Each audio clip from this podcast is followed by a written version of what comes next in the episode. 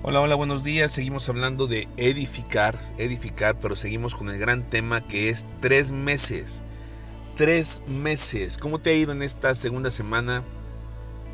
Pues aproximadamente en este, ¿qué será? Como el día séptimo, acerca de este reto de tres meses, tres meses para edificar. Ahora estamos hablando de edificar, tres meses para quitar los escombros, tres meses para limpiar la casa, tres meses para levantar muros de protección muros de protección. Recuerda que ayer hablábamos que como ciudad derribada y sin muros es aquel hombre cuyo espíritu no tiene rienda. Por otro lado, en otra versión dice aquel que no contiene sus impulsos, que no tiene control sobre sus impulsos. Entonces es muy importante que comencemos a edificar, ¿verdad? Ayer hablábamos de reconocer nuestro estado actual, ¿verdad? De hacer una evaluación de nuestro estado actual, porque si no somos sinceros con nosotros mismos, y sinceros ante y frente a la palabra de Dios, pues no va a provocar ningún cambio en nosotros. El primer paso para el cambio es el arrepentimiento, el arrepentimiento. Y lo que está haciendo aquí ahora en Nehemías, lo que vamos a ver el día de hoy, te leo la escritura, Nehemías 2.17, dice, pero ahora les dije, ustedes saben muy bien las dificultades en que estamos. Jerusalén yace en ruinas y sus puertas fueron destruidas por fuego. Reconstruyamos la muralla de Jerusalén y pongamos fin a esta desgracia. Era una desgracia no tener muros, era una desgracia vivir en escombros. Después les conté cómo la bondadosa mano de Dios estaba sobre mí y acerca de mi conversación con el rey. De inmediato contestaron, sí, reconstruyamos la muralla. Así que comenzaron la buena obra.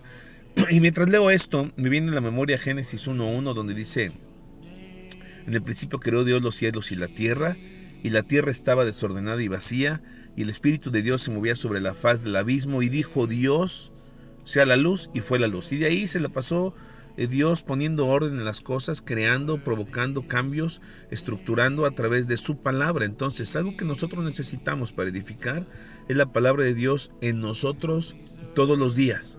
No sé qué tanta prisa tengas en edificar, pero si tienes prisa como yo la tengo, entonces tendrás que ir a la palabra de Dios todos los días, confrontarte con la palabra de Dios.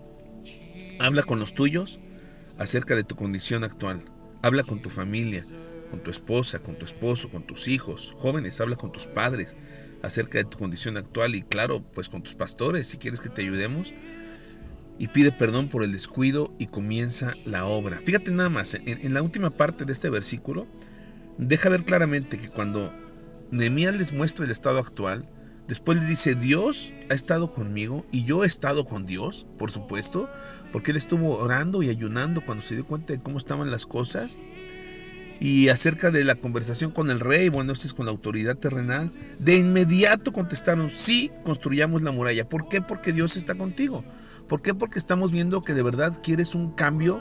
Ya estuviste orando, estuviste ayunando, caray, fuiste a hacer un reconocimiento de tu vida.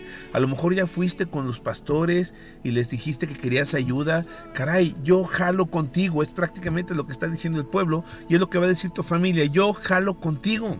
Si tú estás dispuesto a cambiar, yo jalo contigo. Si estás dispuesto a proteger nuestra ciudad, nuestra vida, nuestra familia, una vez más o empezar a protegerla, yo jalo contigo. Yo estoy muy seguro, muy seguro que si tú sigues este proceso que estamos hablando desde el domingo, número uno, escucha la voz de Dios. El Espíritu Santo está enviando mensajeros a tu vida. El Espíritu Santo está hablando a tu corazón para decirte que las cosas no están bien, porque nadie puede vivir una vida perfecta. Entonces, si hay áreas pequeñas donde se han empezado a caer ladrillos, es tiempo de reestructurar, es tiempo de reconstruir, es tiempo de reedificar, buscar al Señor, orar, ayunar, buscar su palabra, aliméntate diario de ella, busca a tus pastores, acércate, pide consejo, pide dirección. Tal vez no alcanzas a ver y eres tan buena onda contigo que te ves que no tienes problemas. Pero si es así, acércate con nosotros. Te aseguro que Dios nos puede usar para decirte en qué área de tu vida las cosas no están bien, no están bien. fíjate que Nehemías no trató de justificarse para decir, no, pues es que no está tan mal. Eh, hay un ladrillito por ahí. Dijo, no, no, no, la ciudad está derribada, la ciudad está devastada, está desprotegida, estamos expuestos ante el enemigo, somos una vergüenza. Pero bueno, hoy hablo a tu vida y hablo a tu corazón y te motivo para que pues tomes el reto de hablar con tu familia tomes el reto de hablar con tus pastores. Si somos tus pastores, bueno, en el caso que seas parte de iglesia en la misión, estamos para servirte. esposa Miriam, tu servidor Sergio Carrizales. Pero yo estoy seguro que cuando tu familia vea que tú estás determinado, ellos van a decir, sí, yo jalo, reconstruyamos, ¿a dónde quieres? ¿Qué quieres que hagamos? Vamos a levantar nuestra casa. Que tengas excelente día. Bendiciones.